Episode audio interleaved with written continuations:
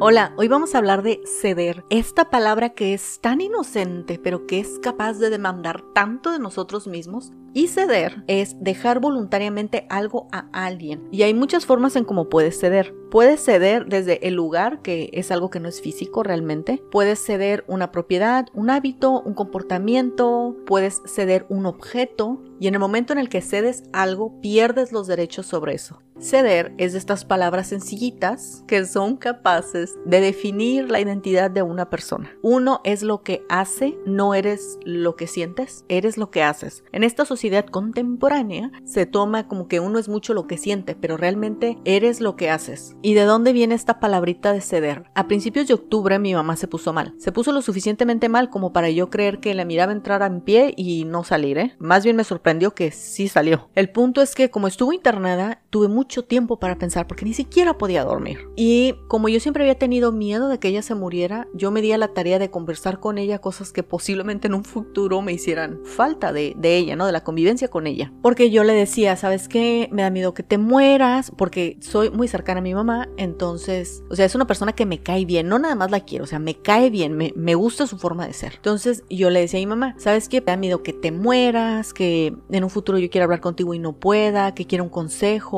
Entonces ella me dijo una vez, pues sabes qué, ya sabes yo cómo pienso, ya sabes qué tipo de cosas te diría, entonces eh, ahí está tu respuesta, ¿no? Entonces eso a mí me dio paz. Y eso no era una fuente de intranquilidad en, en, ese, en esos dos días de insomnio de, pensar que, que, a lo mejor ya no la veía. El punto es que había una cosa que me ocasionaba mucha intranquilidad y era todas las veces que yo había podido ceder y no lo había hecho. Desde cosas chicas a cosas grandes, ¿eh? De como a veces uno como hijo, decimos los mexicanos, se monta en su macho, lo que quiere decir es que te da esta rebeldía en el corazón de decir, ah, no, y yo por qué. Entonces, de todas esas veces que, que no la puse a ella antes que a mí, sino me puse a mí, mi comodidad, mi berrinche, mi horario y no estoy diciendo para nada que uno tiene que dejar de hacer tus cosas para dedicárselo a otras personas. A veces sí, pero a veces no, porque también existen personas que te pagan con mala moneda si te la pasas cediendo, ese es otro tema. El punto es que me di cuenta, bueno, yo soy mercadólogo, yo trabajo con perspectivas, con proyecciones, posibles resultados, etc. Entonces, yo no quiero llegar el momento en el que extraña a mi mamá y pensar otra vez esta carga de no cedí, no corregí mi camino, qué arrepentida estoy. No, porque he tenido la oportunidad de conversar con personas que perdieron a sus padres y algunos de ellos tienen uh, arrepentimientos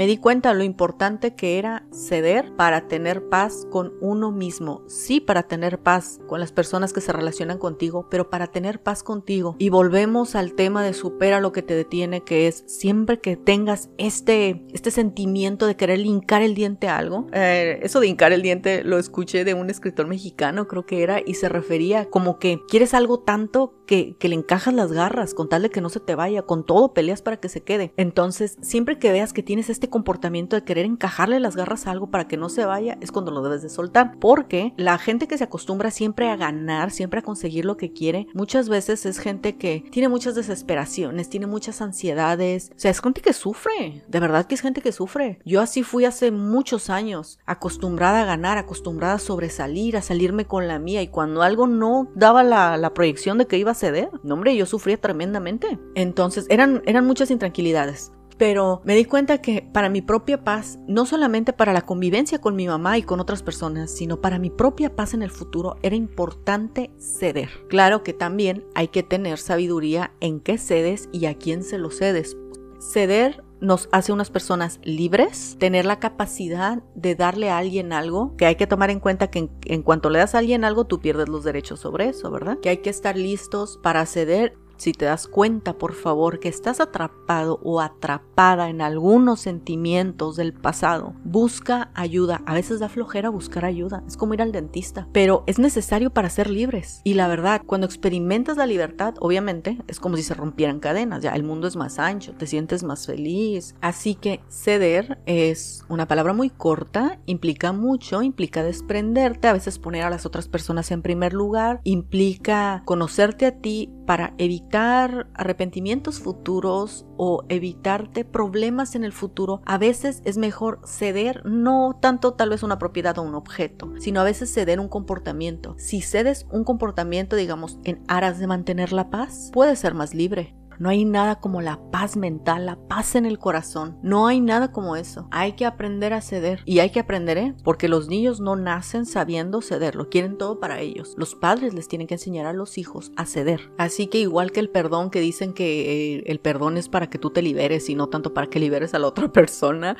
así es ceder. Ceder es más bien como centrarte en ti, en tu bienestar, pero tu bienestar a futuro, no tanto el bienestar en el presente, porque el bienestar en el presente uno quiere tenerlo todo, pero el bienestar en el futuro a veces es mejor tener la habilidad de podernos desprender de algún objeto, una propiedad, un comportamiento, un hábito, para mantener la paz, para ser libres, para ser felices, para soltar a las personas, para que el mundo sea más ancho para nosotros. Cada que el mundo es más ancho, hay muchas más oportunidades, que a veces no las podemos ver porque le estamos hincando el diente a eso. Le estás como que encajando las garras, no, no es mío, yo quiero quedarme con esto. No, no, no, no. A veces duele y a veces duele demasiado, pero por nuestro propio bien, soltar es mejor. Me imagino que después de este episodio voy a grabar el de cuando cedes y te pagan con una mala moneda, que es tremendo, pero en fin, relaciones humanas son relaciones humanas. Nos vemos la próxima.